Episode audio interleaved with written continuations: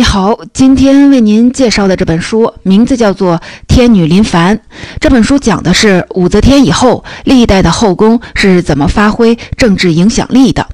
在中国古代历史上，武则天是唯一一位成功称帝的后妃。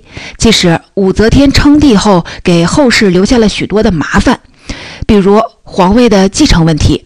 古代的皇位是父死子继，兄终弟及。武则天称帝后，皇位谁来继承呢？晚年的武则天就在纠结，皇位应该传给同姓的侄子还是异姓的儿子呢？传给儿子的话，武则天就是在否定自己的合法性，她不甘心；传给侄子的话，李唐王朝就改姓了，皇族大臣会激烈的反对。为了避免再出现类似的问题，武则天退位后，历朝历代的皇帝大臣想了各种的办法，要把后妃给约束起来。难道这样后妃就没有办法发挥影响力了吗？今天的这本《天女临凡》讨论的就是这个问题。作者是美国堪萨斯大学的历史学的教授马克孟，他还担任过历史系的主任，主要研究的是中国古代的后妃制度。马克孟发现。武则天之后，虽然历朝历代都在强化对后妃的控制，但后妃仍然能通过各种方式发挥影响力。其中有一点很值得关注：皇后和太后虽然都属于后妃，但她们的权力来源很不一样，产生的影响也不一样。接下来我们分成两部分来聊聊这个话题。第一部分，我们先简单的看一下，为了约束后妃的权利，历朝历代都想出了一些什么办法。第二部分，我们来重点的看一看皇后和太后所拥有的权利有什么不同。第一部分，如何约束后妃权利呢？听起来好像很简单，直接下令禁止女性参政不就行了吗？但仔细的想一下，实操难度非常的大。后妃不是普通的女性，她们是皇帝的伴侣，除了上朝以外，皇帝大部分的时间都跟他们待在一起。有的后妃会给皇帝吹枕边风。帮娘家的人捞一点好处，你看这是干政吧？还有的时候，皇帝上朝生了一肚子气，后妃们总得分分忧吧？这实际上也是干政。这说的还只是汉人建立的王朝，辽朝、元朝、清朝是游牧渔猎民族建立的，女性的地位本来就比农耕的民族高一些，这样的话，后妃权力更难约束。既然这样，武则天之后到清朝灭亡一千两百年，怎么就再也没有出现一位女皇帝呢？这是因为从武则天之后，历代王朝对后妃的约束是层层加码。接下来，我们简单回顾一下这个过程。我们先来说唐朝，武则天退位后，皇帝和大臣生怕再出来一位武则天，做的难免是矫枉过正。武则天从后宫走向前朝干预朝政，关键一步是成为皇后。那为了避免后妃干政，最彻底的手段不就是不立皇后吗？武则天之后，唐朝历史有十七位皇帝，其中有十一位就没立皇后。唐朝中后期也确实没出现第二位武则天。但不立皇后也不是一个好办法。皇后不只是皇帝的私人伴侣，对王朝来说，皇后也有重要的使命。她要母仪天下，为天下的女性做好榜样。所以到五代时期，立后这项传统就逐渐的恢复了。我们知道，五代时期政权更迭就像是走马灯一样，在政权存亡面前，约束后妃权力这件事情根本排不上号。真正把约束后妃这件事儿认真对待起来，那是宋朝的事情。要约束某个人、某个群体的权利，最规范的办法是明确一些行为准则。宋朝就为后妃的权利画出了一些边界。我们都听过一个词“垂帘听政”，意思是后妃坐在帘子的后面临朝听政。这个现象早就出现了，但直到宋朝才正式的确立。当皇帝身体不好，或者是小皇帝未成年。后妃就有可能代替皇上在前朝听政，不过上朝的时候，后妃不能直接面对大臣，必须坐在帘子后面。除了垂帘，后妃坐的位置也有讲究，她们只能坐在右边。宋朝左为尊，右为卑，说话的时候，后妃不能自称朕，这个字只有皇帝可以用。这些制度都是在提醒听政的后妃要时刻的注意身份，不要有非分之想。接下来的元朝有点特殊，元朝是游牧民族建立的，在游牧民族传统中，男性在外打仗，家里的日常事务要靠留守的女性来决断。另外，大汗过世的时候，女性也得临时的主持大局，直到选出下一任大汗，所以女性权力相对比较大。元朝的历史比较短暂，不到一百年，我们略过。接着来看明朝，随后的明朝从宋朝的手中接棒，继续约束后妃。明太祖朱元璋第一年就下令，后妃虽母仪天下，然不可卑于正室。也就是把后妃临朝称制给彻底取消了，相当于在制度方面为后妃走到前朝提供了合法的区间。朝臣再不乐意，也得在特殊的时期硬着头皮来配合。但废止了临朝称制，就意味着后妃参政不再合法了。以后只要有后妃过问国家大事，大臣都会说后妃不得干政，理直气壮地拒绝。后妃干政之所以有底气，很可能是娘家是贵族。朱元璋就想了一个办法，提倡皇子皇孙们迎娶普通人家的女性，这样既可以防止外戚干政。也可以避免后妃仗着娘家的势力在宫里不规矩。最后，我们来看一下清朝。清朝统治者虽然不是农耕民族，但入关后，为了统治广大的中原地区，也把中原王朝那套东西拿过来，其中就包括继续强化对后妃权力的约束，比如对皇后参与的礼仪性活动进行限制，皇后只能主持一项大礼——先蚕礼。敦促天下女性好好的养蚕织布。除此以外，后妃只能在宫中室内的典礼中露面。清朝应对后妃问题还有更深入的方案。后妃参政，从动机上说，除了满足权力欲，有时也是为了给娘家人捞好处。在清朝，朝廷便想办法削弱后妃与娘家的关系。后妃入宫的时候，皇室会给他们的家庭提供一笔聘礼。这笔聘礼有个很重要的意义，它宣告入宫之后，那些女性就是宫里的人了，与原来的家庭没关系了。后妃之所以能参政，其实是钻了皇帝的空子，比如受到皇帝的宠幸，或者遇上皇帝身体不好的情况。有的时候是皇帝懒得处理朝政。继续深究原因，其实是古代中国长期实行长子继承制，立长不立贤，就导致皇帝的综合素质参差不齐。明朝不就出现很多奇葩的皇帝吗？清朝不一样，立贤不立长，明明有十五位皇帝，其中十一位是皇长子，清朝竟然没有一位皇帝是皇长子，他们都是前任皇帝挑来挑去认为最合适的人选。清朝皇帝为了提高接班人的素质，对他们进行十分严格的教育。皇子不仅要学习儒学经典，掌握治国之道，还要学习满、汉、蒙、藏多门语言，拉拢各族群。另外，皇子们不能忘本，也得定期的练习骑马射术，这是祖宗留下的传统技能。所以，清朝皇帝文化水平很高，身体情况也比较好，这直接导致后妃参政的机会大大的减少。第二部分，尽管后妃的权力空间在不断的缩小，但后妃仍然可以通过政治博弈发挥自己的影响力。影响力主要有两种模式：皇后模式和太后模式。我们分别来看一下。先看皇后模式，皇后是中国古代唯一可以跟皇帝平起平坐的人。皇帝有加冕仪式，皇后也同样隆重的立后仪式。立后的时候，皇帝要祭告天地，在太庙奏报祖先，并向皇后颁发印章作为信物。看起来皇后有很大的权力，后宫所有的嫔妃、宫女都要接受皇后的统领，而且皇后母仪天下是全天下女性的榜样。但理想的皇后一定是被各种传统道德束缚的形象，比如端庄、坚韧、节俭、顺从、多生育皇子、不干涉朝政。事实上，制度并没有给皇后多少的实际权利，但皇后毕竟是皇帝的正妻，跟王朝最高统治者生活在一起。一些有野心的皇后会寻找机会，借助皇帝的权威，发挥自己的影响力。南宋光宗的皇后李氏，史书给她的评价是妒汉，直接用妒忌。彪悍来形容一位皇后还是挺少见的。这位李皇后真不是一个省油的灯，她经常挑拨丈夫和公公的关系，不让丈夫送光宗去探望公公，送孝宗。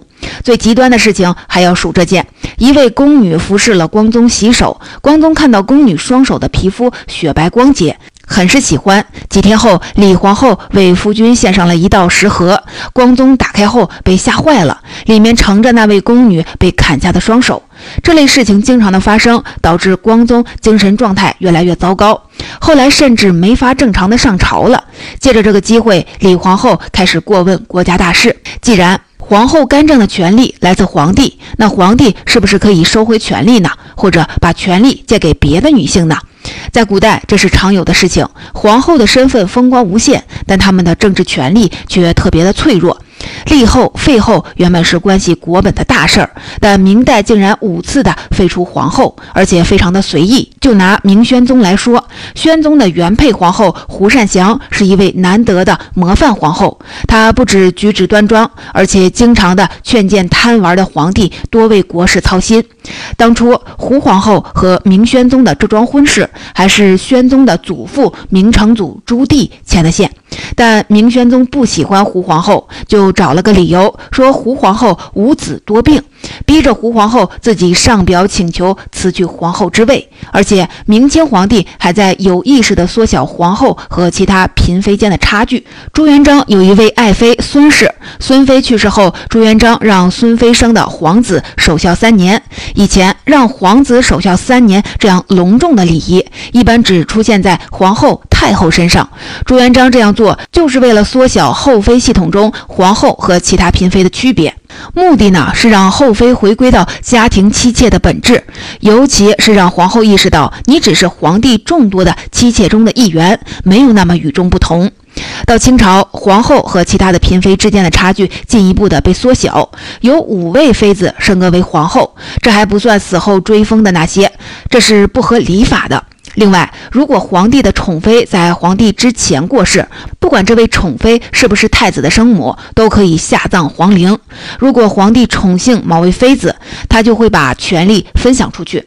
中国历史上出现过一次保姆变贵妃的事情，说的是明宪宗的宠妃万贵妃。万贵妃四岁入宫成为宫女，在二十岁的时候被派去做保姆，照顾三岁的太子。这位太子就是未来的明宪宗。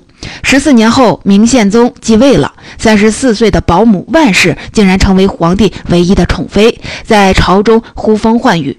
明朝倒数第二位的皇帝明熹宗，也有类似明宪宗的情况。明熹宗最著名的标签是木匠皇帝。其实，这位皇帝还有一件匪夷所思的事情，就是非常的依恋自己的奶妈克氏。熙宗继位后，赐封她为奉圣夫人。并赐予她金印，即使皇后和群臣强烈的反对，熙宗仍然让奶妈克氏住在了附近。克氏也没少闲着，与大宦官魏忠贤联手干预朝政，搞得人心惶惶。无论是南宋的李皇后，还是明朝的万贵妃，克氏都曾拥有很大的影响力。但这种影响力，严格来说是不合法的，也不持久。他们的权力来自同皇帝的亲密关系，被宠幸的时候可以干预朝政、翻云覆雨；一旦失宠或皇帝过世，他们立刻就会被打回原形。说完皇后模式，我们再来看太后模式。看起来太后无非就是上一代皇帝的妻子，他们的权利有什么特别的呢？太后的权利跟皇后不大一样，皇后过问朝政是不合法的。但太后的权利可以在特殊情况下获得大臣的承认。遇上未成年的皇帝登基的时候，太后这个应急机制就会启动。太后会作为皇帝的监护人临朝称制，暂时代理皇帝执掌国政。一些能力出众的太后会抓住机会释放自己的影响力。太后的权力能有多大呢？我们来看两位最有名的太后，一位是宋朝的刘太后，她是武则天之后第一位掌握大权的后妃；另一位我们都很熟悉，慈禧，她是中国古代史上最后一位影响力巨大的后妃。先来说宋朝的刘太后，宋朝跟唐朝比起来，总会给人一种全面收缩的感觉。不仅疆土的面积收缩，作战能力萎缩，连女性的自由度也大大的降低。宋朝的程朱理学有一句话，你可能听过：“饿死是小，失节是大。”听起来，宋朝女性地位一落千丈。其实，在两宋三百年的时间里，有多达九位的太后临朝称制，别的朝代再没有这么大的规模。作者马克孟教授统计，宋朝影响力巨大的太后、皇后在位年数加起来超过了百年。也就是说，宋朝三分之一以上的时间里，后妃都具有显著影响力。其中，影响力最大的就要数这位刘太后了。刘太后是宋朝的第三位皇帝宋真宗的妻子。真宗身体不太好，没当几年皇帝就过世了。仁宗继位的时候才十三岁，这个时候刘太后就以皇帝监护人的身份出面了。后妃听政引起很多大臣的警惕。我们前面说过，宋朝正式确立了垂帘听政制度，后妃临朝必须设一个帘子，把他们和大臣给隔开。这项制度最初就是针对刘太后的。刘太后曾经提议为自家的宗族修建祖庙，这个举动可把大臣吓坏了。后妃设立祖庙，相当于后妃不再承认自己从属于原来的皇室，而要另辟一条皇族血统。武则天称帝之前就干过这件事儿，刘太后不得不把这件事情放在一边。但她并没有收手，在一次祭祀太庙的场合中，她竟然穿上了龙袍，大臣们拦都拦不住。刘太后真的是想登基称帝吗？刘太后其实还是有分寸的。有一次，一位官员向太后进献武后临朝图，暗示刘太后称帝。刘太后当场的甩脸，直接把画扔在了地上，表示自己绝不会有非分之想。其实，刘太后是否真的想称帝，这个问题对我们来说并不重要。你可能听说过一个故事，叫“狸猫换太子”。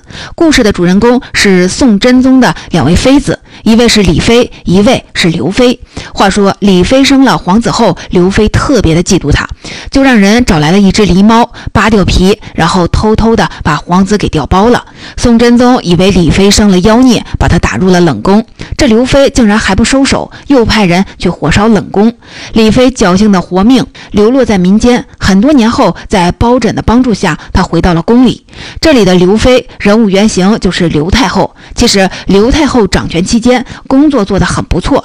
比如刘太后生活很节俭，自己穿的衣服甚至比不上皇帝身边的侍女。还有，她提拔了很多优秀的官员，著名的宰相吕夷简就是代表。另外，中国最早的纸币交子也是她掌权期间出现的。为什么刘太后在民间的形象那么糟糕呢？主要有两个原因。第一个原因是刘太后并不是仁宗的生母，在古代这种情况倒是很常见。按照宗法传统，皇后如果没有儿子，地位比较低的嫔妃生了儿子后，皇后就会把婴儿抱来抚养。婴儿如果当了皇帝，皇后会升格成太后。这样做是为了维护皇帝家庭内的秩序，但听起来确实有点于心不忍。刘太后民间形象不好，还有一个原因，宋朝还没有把后妃的权利严格的限制起来，所以刘太后有比较大的发挥空间。追求权力是人的本能，何况刘太后的工作还做得那么好，所以仁宗成年后，刘太后迟迟的不交回权力。另外，仁宗的第一个年号是天圣，天这个字拆一下就是二人，换句话，天圣暗示了太后与皇帝二圣临朝。尽管刘太后这么优秀，但政治能力出众、权力欲望强这两个特点很不符合传统女性的设定，这导致刘太后在民间传说中变成了一位坏女人。说完刘太后，我们来看慈禧太后。慈禧太后和刘太后相隔了八百年，到清朝的末期，后妃的权力早就被牢牢的限制了。慈禧面对的局面要比刘太后复杂太多了。慈禧虽然三次的临朝称制。但实际权力掌握在男性官僚手里。比如，慈禧第一次听政，咸丰的同父异母弟奕欣同时担任军机大臣领班、总理衙门首席大臣。议政王实际上掌握着国家军政大权，他经常不给慈禧面子。慈禧有个亲信太监叫做安德海，奕欣看他不顺眼，就找机会派人给杀了。慈禧第二次听政，国家权力是李鸿章等中央官僚掌握的。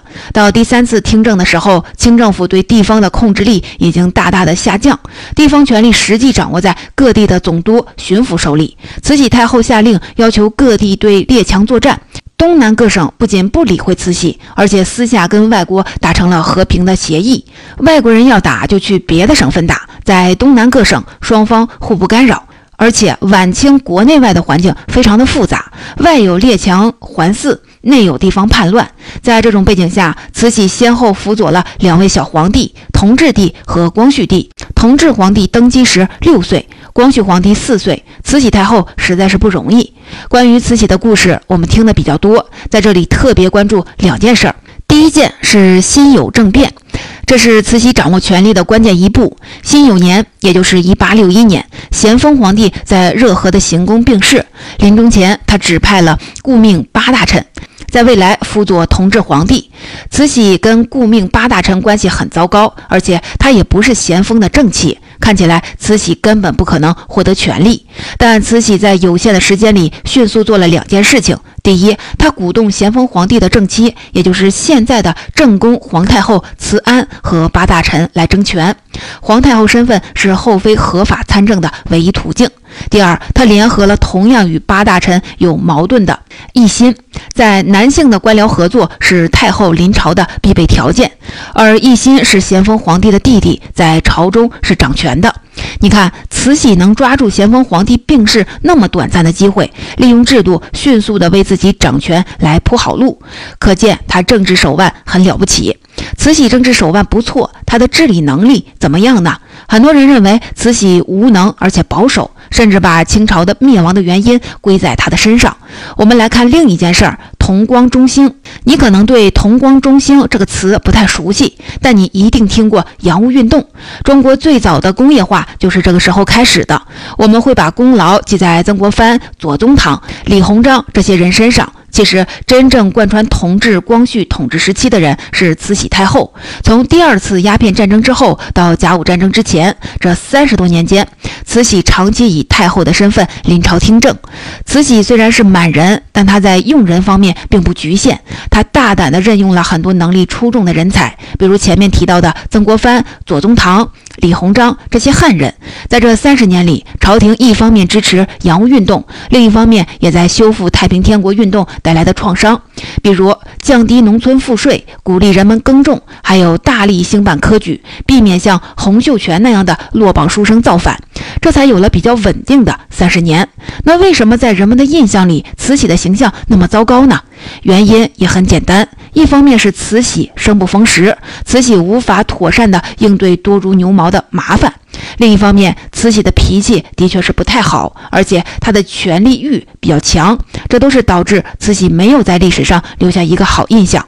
总结到这里，这本书的主要内容就为您介绍完了。其实，作者还拿中国后妃和国外的情况做了比较。古代统治者应该跟什么女性结婚呢？为了避免后妃外戚干政，从宋朝开始，皇族有意识地跟地位比较低的家族来联姻。奥斯曼帝国统治者更是立下了规矩，娶妻一定要娶奴隶。但是在世界的其他的地方，王族还是愿意跟贵族来联姻。中世纪欧洲各国就是这样。欧亚大陆腹地曾经短暂的出现过一个田木尔帝国，田木尔出身比较低微，要想当国王，需要有高贵的血统，怎么办呢？他迎娶了成吉思汗家族的后人，借这个机会，他拔高了自己的政治资本。古代统治者可以跟多少位女性结婚呢？为了皇族人丁兴旺，古代中国的皇帝自然是多多益善。女性只要入宫就是皇帝的人，他们如果给皇帝生了儿子，自己就将来有机会与皇帝合葬，自己的儿子也有可能当上皇帝。但在欧洲的中世纪，教会只允许国王有一个妻子，国王不能和妻子离婚。国王身边的其他女性只是国王的情人，国王会给他们安排一些宫廷内的工作，把他们带进宫，但他们生的孩子也都只是私生子，没有继承权。这一点跟中国古代比起来要差很多。